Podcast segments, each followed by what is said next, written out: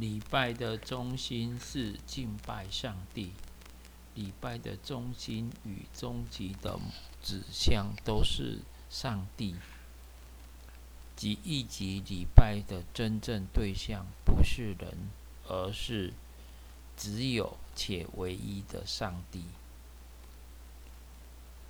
就教会存在的意义而言，二十世纪伟大的神学家卡尔巴特。他又指出，教会的象征是耶稣基督，以及教会的根基是耶稣基督，并且由他来主持与管理。因此，或许有时候我们可能会因为某些人为因素而去教会去礼拜，甚至于不去礼拜、不去教会。无论如何，我们都不能忘记，礼拜的中心是敬拜上帝。一般的印象，去教会做礼拜的目的是听讲道。的确，以基督教的传统而言，正道在礼拜中占有相当重要的分量，其对信徒的灵性成长亦有相当的影响力。因此，我们往往重视正道，而忽略了礼拜其他的部分。其实，礼拜的每一个程序，不但都同样重要，而且都是指向一个崇高的目标，就是敬拜上帝。换言之，礼拜的每一个程序，不论是奏乐、起应、信经、赞美、读经、祈祷。奉献、讲道、分享、报告以及祝祷，都是为了帮助我们敬畏上帝。因此，每一个程序都应该同样重要，没有任一个和一个程序可以被忽略。刻意安排礼拜堂的建筑设施与布置，是为了使会众已进入。礼拜堂怀着敬畏肃静的心情，然而有时候我们过于重视参与礼拜者的满足与否，胜过对上帝的敬拜，本而产生了本末倒置的情形。牧师、长职、会众，大家应该费心的是。如何使所参与礼拜的人都能够真正达到敬拜上帝的目的，增加大家大家的信心？从另一个角度来说，礼拜的喜乐是应当源于对上帝的敬虔，并体验他的同在之恩典，才有真正又恒久的喜乐。我们可能因为某某人的话而感动，因为某某人的热忱，甚至思想而感动，所以大家愿意来教会受教。如果来教会或做礼拜只是如此，往往会带来一些困境。礼拜不能只停留在知识层面的受教，应当使上帝的话语刻在心里。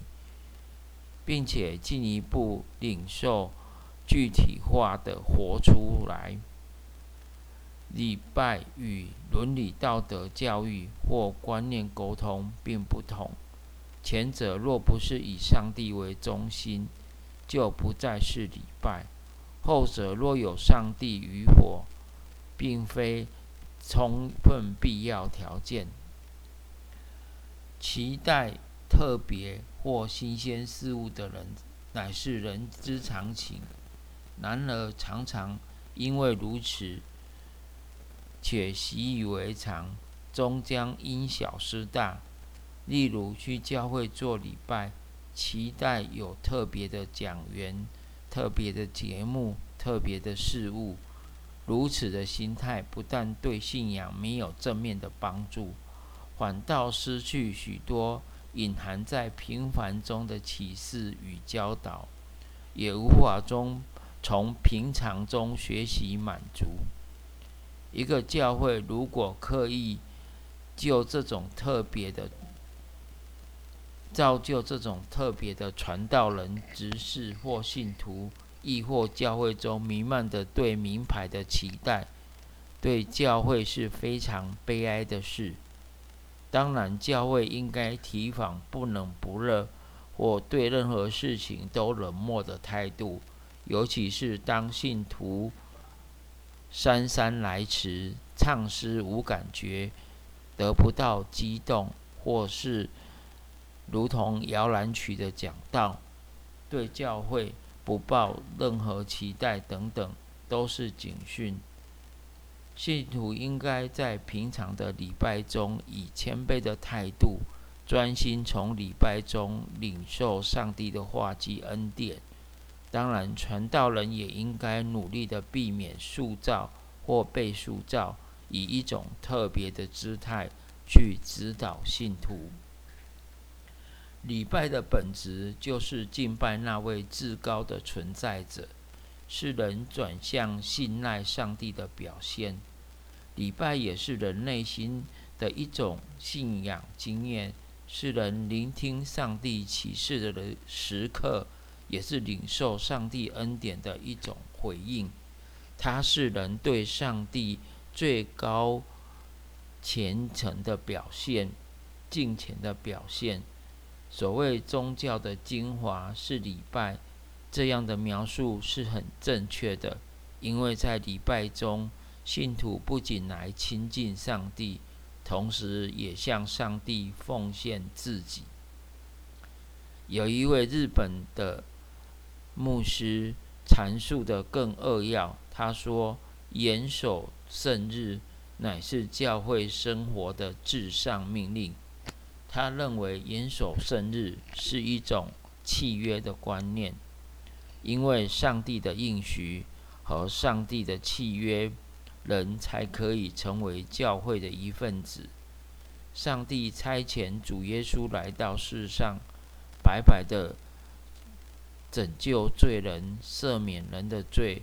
人感激上主的恩典，下定决心专诚的服侍主，以遵行上帝的诫命，表示对上帝的专一。上帝命令人当纪念。安息日守为圣日，记载在约，诶出世出埃及记二十章八节。人理当予以回应，上帝与人的关系即建立在这样的契约上。今日我们蒙上帝的恩典，被接纳为他的儿女，我们就当明确的回应，也就是要谨守礼拜。愿上帝赐福大家。